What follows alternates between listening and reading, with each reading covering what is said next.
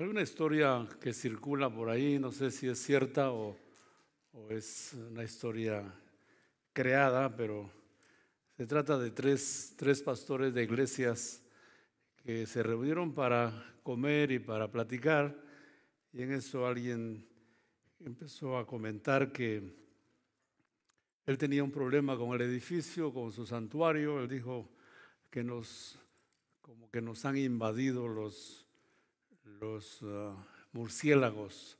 No sé cuántos conocen los murciélagos, esas aves que se colocan allí en los techos o en las cuevas, en las cavernas.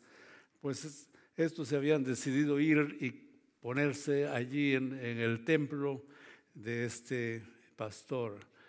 Y dice uno de ellos, pues yo te recomiendo que contrates una compañía de fumigación para que venga y, fumigue. Y dice otro, no, no, eso no funciona, yo también tuve ese problema y hice lo que tú dices, pero no funcionó. Se fueron por un tiempo, pero regresaron y ahí están otra vez. Y son tan feos porque se nos quedan viendo desde arriba cuando estamos en el servicio.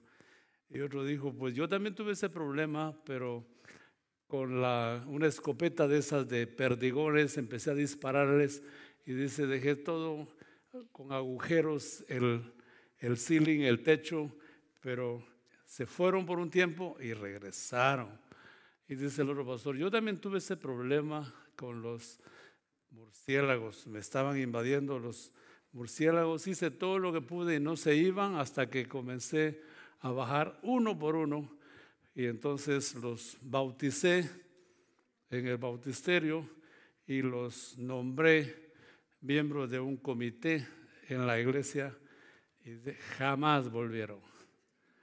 Así que pienso que cuando pensamos en miembros de la iglesia, pues claro, no, no, mencionamos, no mencionamos murciélagos, pero eso nos ilustra que un miembro de la iglesia puede hacer mucho por su iglesia o puede también restarle a su iglesia, porque la iglesia al fin y al cabo es la suma de lo que son sus miembros. Si todos los miembros fueran como usted, ¿qué clase de iglesia tuviéramos? Piense. Primera persona, si todos los miembros fueran como yo, ¿cómo fuera río de agua viva? Sueñe un poquito y piense, imagínese cómo sería. Bueno, esta mañana vamos a contestar una pregunta. Eh, la pregunta es, ¿cómo debe ser un miembro de la iglesia? Y esa pregunta viene de las reflexiones que están teniendo nuestros grupos en los hogares los domingos por la tarde, a las seis de la tarde. Ellos están teniendo este tipo de reflexión y eso nos está ayudando a tomar conciencia de que ser miembro de una iglesia no es solamente que nuestro nombre esté escrito en un libro, sino tener una participación activa, así como los miembros de nuestro cuerpo que hacen su parte, cada uno de ellos, y cuando uno de ellos, por pequeño que sea, falla en su función, todo el cuerpo resiente esa falta de función. Así que la pregunta es, ¿cómo debe ser un miembro de la iglesia? Y en su boletín ustedes tienen la respuesta. Usted tiene ahí la copia de su, del resumen de lo que estamos hablando en este momento. Y en primer lugar, un miembro de la iglesia se espera que sea un miembro que unifique a su iglesia, es decir, que una a su iglesia. Y el pasaje que tenemos aquí es de Efesios 4, versículos 1 al 3.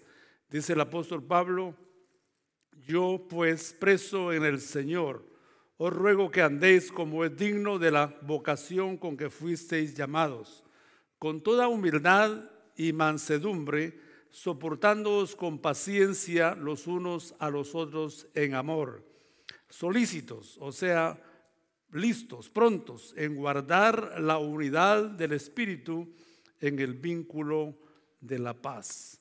Estos tres versículos nos hacen un llamado a la unidad.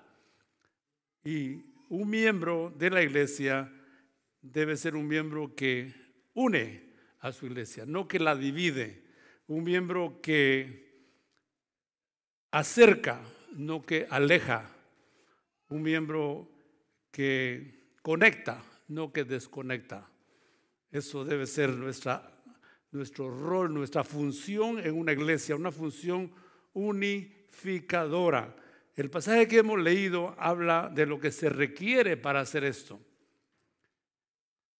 Y dice el pasaje en el versículo 2, con toda humildad, con toda humildad. O sea, se requiere humildad para poder hacer esto, de unificar.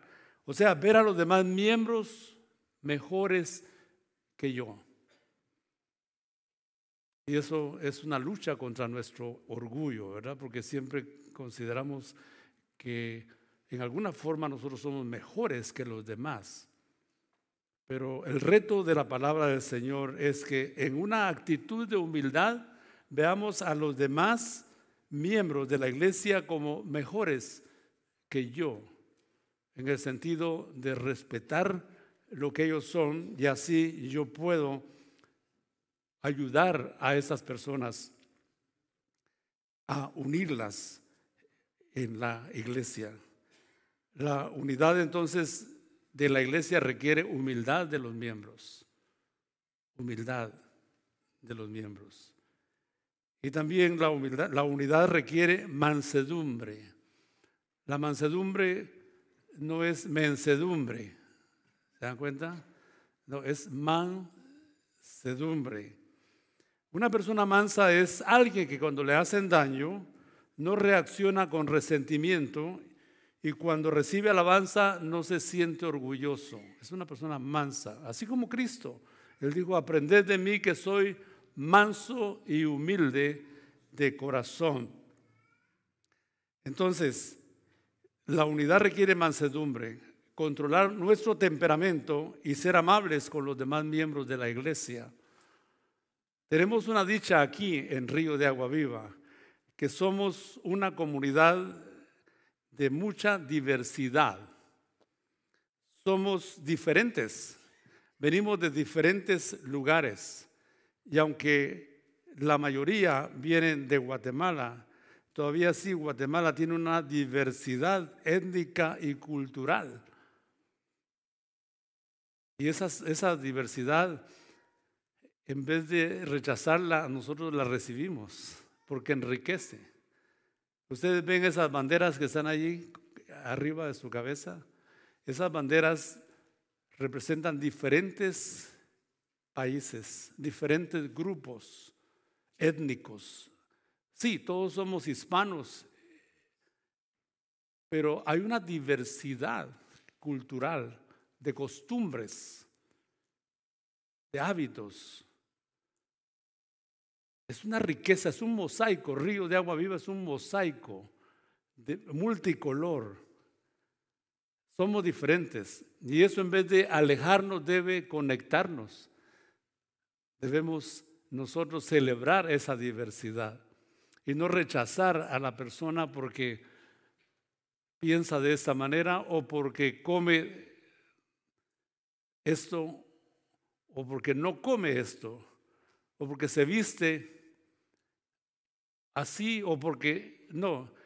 Todo debe ser para acercarnos más esa diversidad que tenemos. Y eso requiere mansedumbre. Considerar a los demás grupos como mejores a mi grupo. ¿Están aquí mis hermanos? Y no es fácil porque creemos que nuestros grupos culturales, nuestro origen, nuestra matriz cultural es la mejor. Y aquí en este mosaico de este país en el que vivimos hay muchas naciones y algunas intencionalmente luchan por hacer prevalecer su identidad. Al fin y al cabo, por mucho que luchemos, seguiremos siendo diferentes. Lo que podemos hacer es celebrar y darle gracias a Dios por esta diversidad que tenemos nosotros aquí. Entonces la unidad, mis hermanos, de nosotros requiere que seamos humildes. requiere que seamos mansos. Dice el pasaje que debemos ser humildes, con toda humildad y mansedumbre, reconociéndonos cada uno de nosotros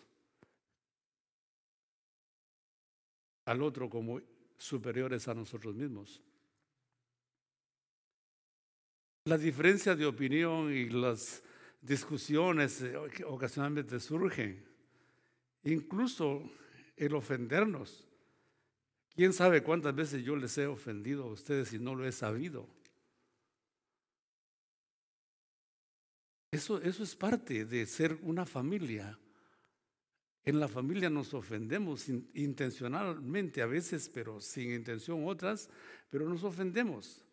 Pero cuando entramos por el camino de la humildad, reconocemos y decimos, hermano, lo siento por lo que, lo siento si, eh, si lo ofendí, lo siento, perdóneme. A propósito de pedir perdón, eso requiere humildad para pedir perdón bíblicamente. Porque el perdón que se pide diciendo, mira, yo te voy a pedir perdón, pero quiero que también tú te fijes que tú me ofendiste a mí y me, ofendiste bien feo. Si yo hubiera sido el que era antes, te, hubiera mandado con el dentista. Así que perdóname, por favor. ¿Qué clase de, de pedir perdón es esa? Por supuesto que no. El pedir perdón significa asumir el 100% nuestra responsabilidad. Y esto es para tu matrimonio, hermano. Eso es para tu relación con tus hijos, con tus padres. Acepta the full responsibility, responsibility, la completa responsabilidad, asúmela y deja que la otra persona fluya hacia ti, dándote el favor de su perdón. Así que la unidad es algo vital, vital. La unidad no se rompe solo en las juntas de negocios que tenemos o en las sesiones, pues, que antes tenían la mala costumbre de tener sesiones cada mes. Eran pleitos mensuales en vez de juntas de negocios mensuales. Y luego el moderador, inocentemente, a veces decía, ¿cuántos están a favor de lo que dijo el hermano? Y luego preguntaba esa fatídica pregunta, ¿cuántos están en contra? ¿Se imagina? ¿Se imagina poniendo dos grupos aquí? En esta esquina, Mike Tyson. En esta otra, Mohamed Ali. ¡Pum! Claro, el, el, moderador ponía a pelear a los hermanos, casi les ponía los guantes. Péguense pues, porque acabo de decir cuántos están en contra. Y claro, el grupo que ganaba salía con aire de triunfador. ¿eh? El grupo que perdía salía con la boca larga, enojados, amargados. Nuestras iglesias eran fuentes de pleitos. Gracias a Dios que nos iluminó una manera mejor de lidiar con los problemas. La manera, el camino del amor. En el que si no estamos de acuerdo, lo podemos decir sin ofender a los demás. Y si no estamos de acuerdo al fin y al cabo, lo aplazamos. Lo aplazamos, lo dejamos para después, mientras oramos y buscamos la unidad que viene de arriba. ¿Están aquí todavía? No crean que su pastor es tan inocente en estos temas. Hace muchos años, en la edad en que yo cometía errores, porque ahora ya no cometo muchos errores, tuvimos una junta de negocios estaba tan fuerte la discusión que en la pizarra se ponían en el sí, paz, en el no, paz, paz, paz, sí, no, sí, no, sí, no. Resultado final. Resultado final. Empate. Sí, empate. Y como las reglas parlamentarias permiten al moderador poner su voto, ahí viene el very smart del pastor García y le pone su, su voto. Oh, hermanos, se armó. Los que perdieron estaban ahora en contra del pastor. Los que perdieron se pusieron de pie y empezaron a salir. Así como lo oye, salieron. Uno a uno se fue, se fueron yendo. Y los ganadores se quedaron en las bancas. ¿Quiénes ganaron?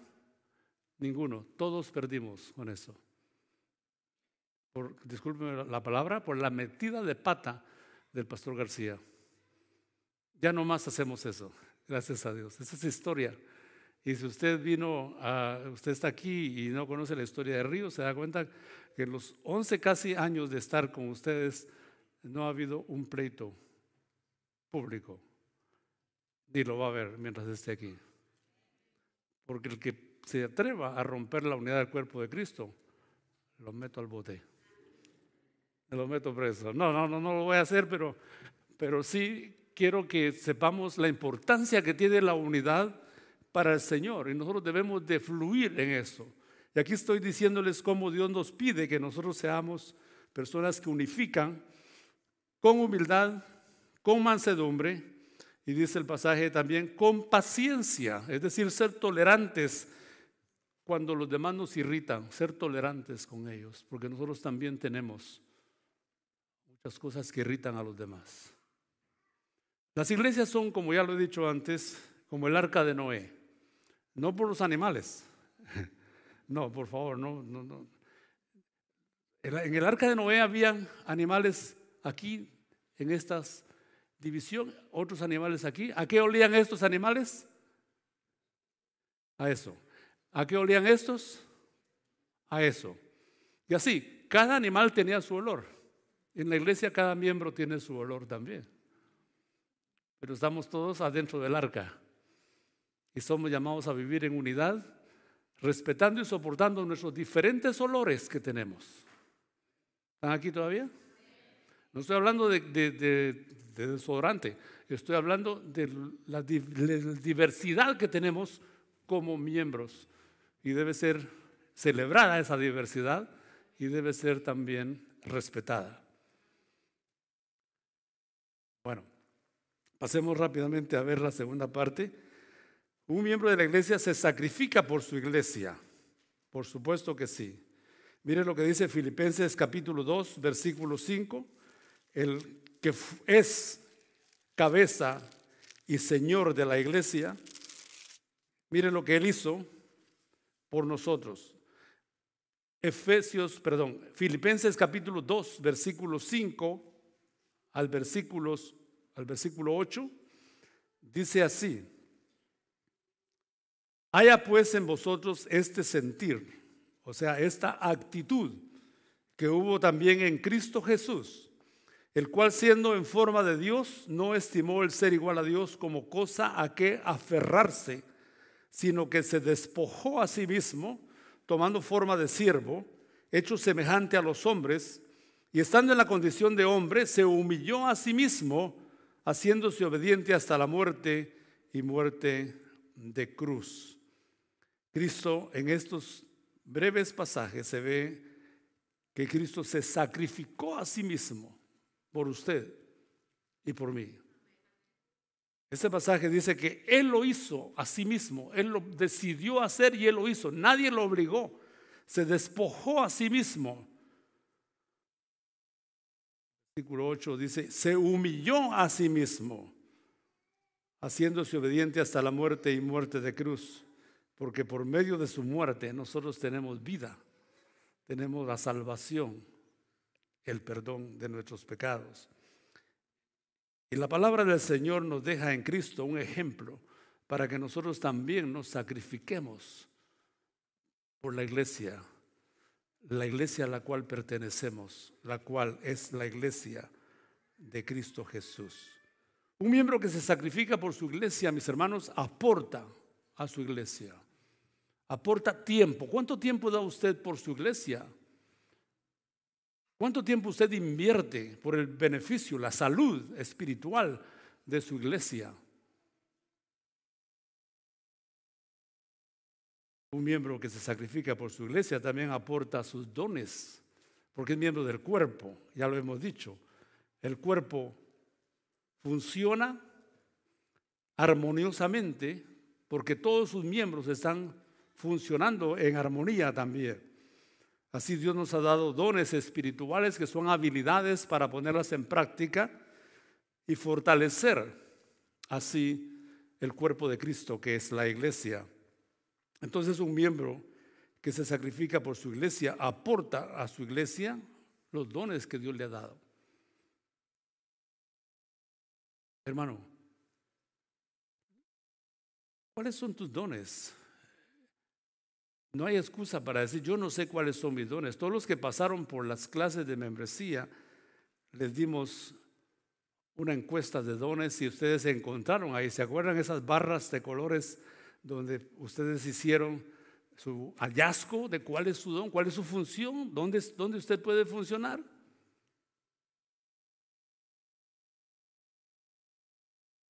Un miembro que se sacrifica por su iglesia también sirve a su iglesia. ¿Se acuerdan que hace minutos estaban aquí cinco, seis hermanos, team líderes en el ministerio de la limpieza? Ah, pero es que eso no me gusta hacerlo a mí, pastor. Ya me imagino, si eres hombre, sorry por tu esposa. Porque sin duda no le ayudas en la casa tampoco. A propósito, hermanos, no es cultural que nosotros los varones ayudemos a nuestras esposas. Y cuando digo ayudemos, lo hago todavía disculpándome porque no es ayudarles. El pastor García limpia su casa también. ¿Cierto o no es cierto? Pena te da, ¿verdad? Decirlo públicamente. Porque es mi casa, yo vivo ahí. Yo levanto los platos de la mesa al zinc. De vez en cuando los lavo. De vez en cuando. Porque si lo hago todas las veces se acostumbran. Ah.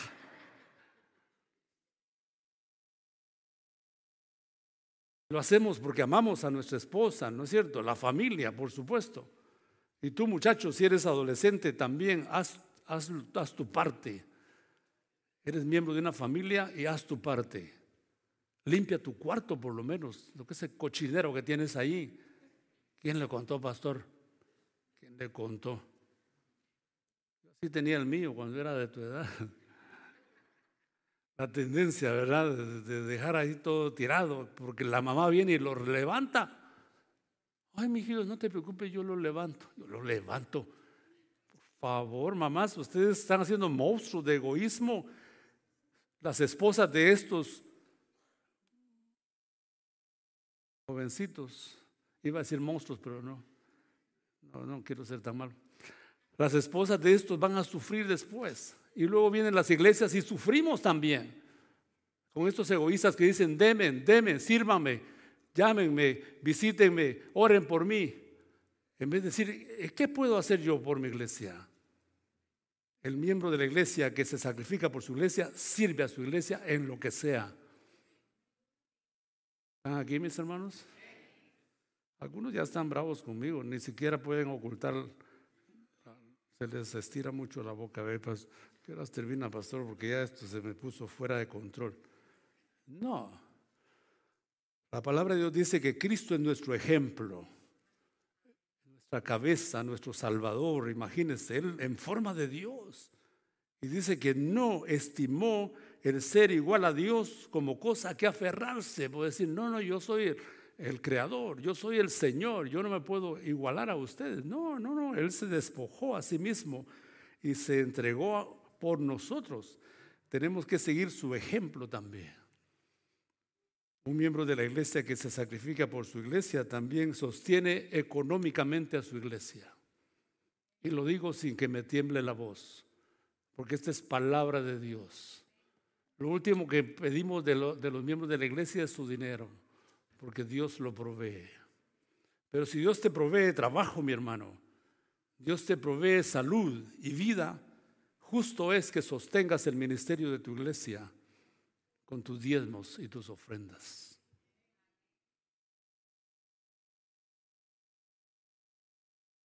Económicamente y financieramente, los diezmos son es la sangre que circula por las venas del cuerpo para sostener el cuerpo.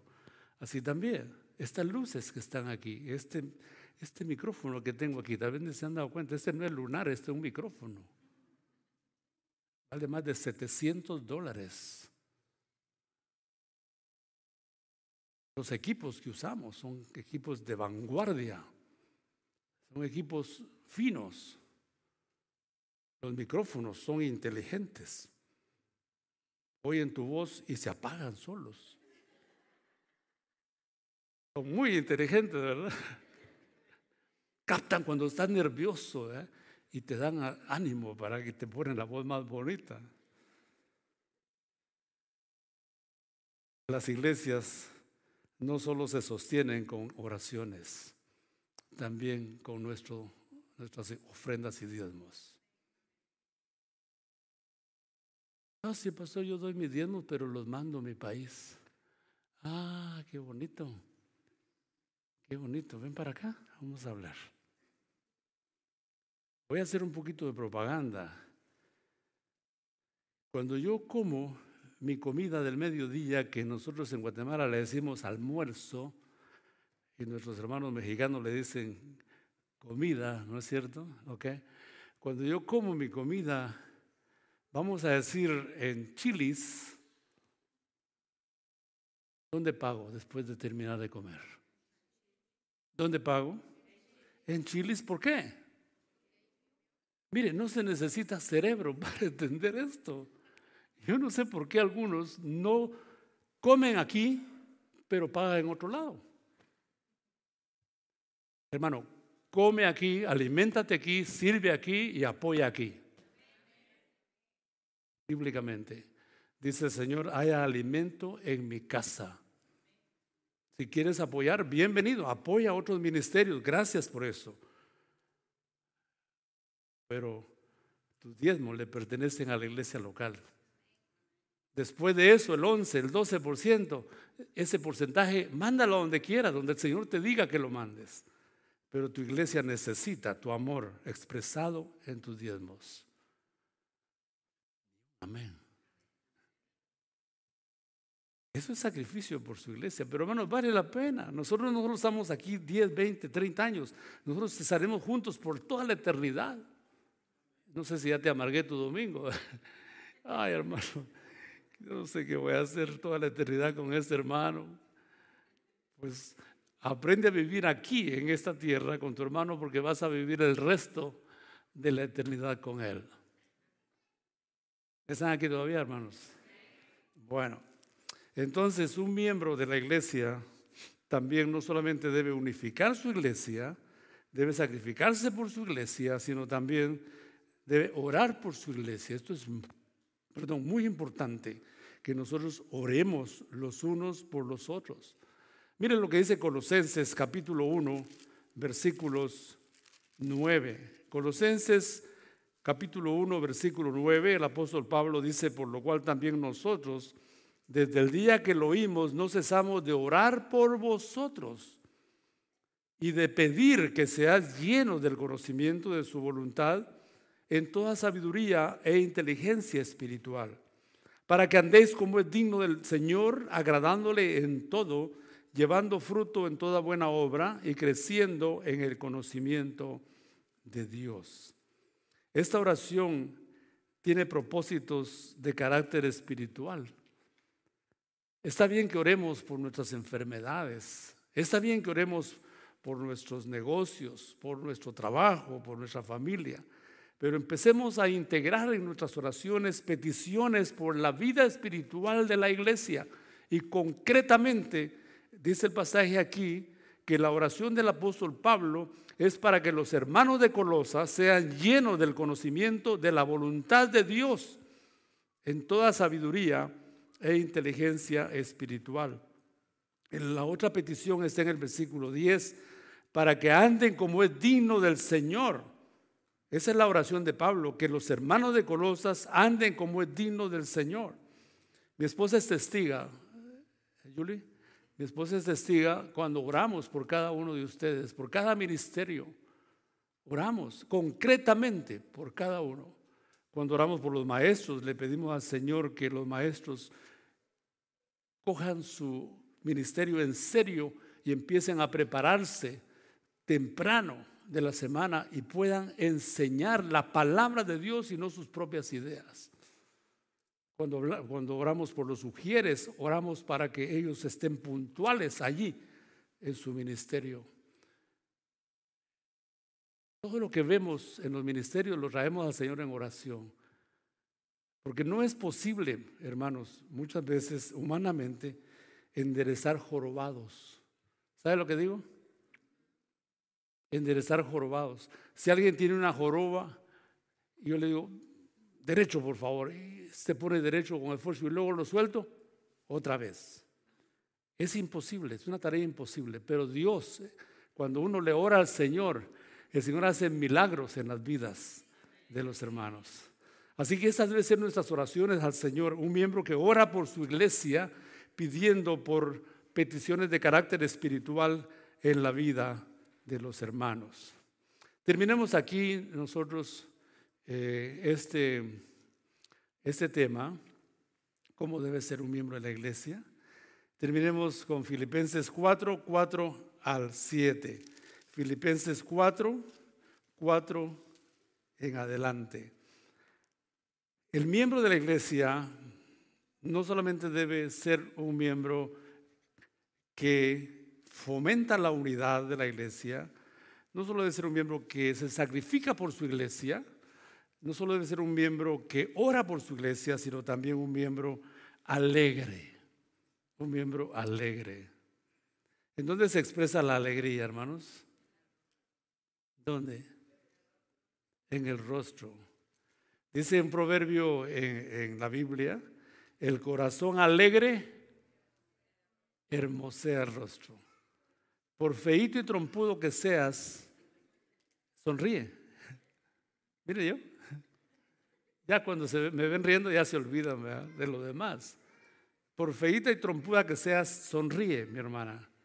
Y y tu rostro va a coger una atracción especial. La sonrisa es medicina para tu alma. El pasaje claramente dice en Filipenses 4, 4, regocijaos en el Señor siempre. Otra vez os digo, regocijaos. Y claro, este regocijo va más allá de las circunstancias, porque las circunstancias cambian del día, de la noche al día. Y cuando es solo una alegría temporal, pues obviamente se desvanece. Pero este gozo del cual habla el apóstol Pablo es el, gozo de un cristiano que sabe lo que Cristo ha hecho por él, sabe de dónde viene, sabe a dónde va, sabe a quién tiene y por eso se goza en su vida, no importando las circunstancias. Por eso se goza en el Señor. Yo me acuerdo de una de las muchachas que quiero mucho de aquí de la iglesia, me llamó como unas 30 horas después que me pasó el, telele, ese que, los médicos le llaman ataque al corazón. Yo le llamo soponcio, telele, cosas así. Bueno, me llamó y me dice, pastor, ¿qué tal? Y ¿Dónde está? Me dice, ¿cómo está? Y yo le dije, pues aquí conversando con San Pedro, conversando con San Lucas, San Mateo y San Juan. Hermanos, una cama no debe robarte el gozo del Señor, porque el gozo del Señor está dentro, no está en tu piel. El gozo del Señor está en tu corazón, donde está Cristo, donde está la fuente de tu alegría, de tu estabilidad emocional. Yo sé que hay problemas que realmente son fuertes, pero aún así, mis hermanos, el creyente puede gozarse en el Señor puede estar en realidad un creyente contento. Río de Agua Viva tiene la, una de las famas que tiene es que Río de Agua Viva es una iglesia amigable.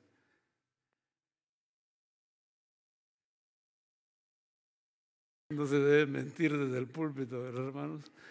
Sí, no, yo, creo que sí, la, gran mayoría de ustedes son amigables.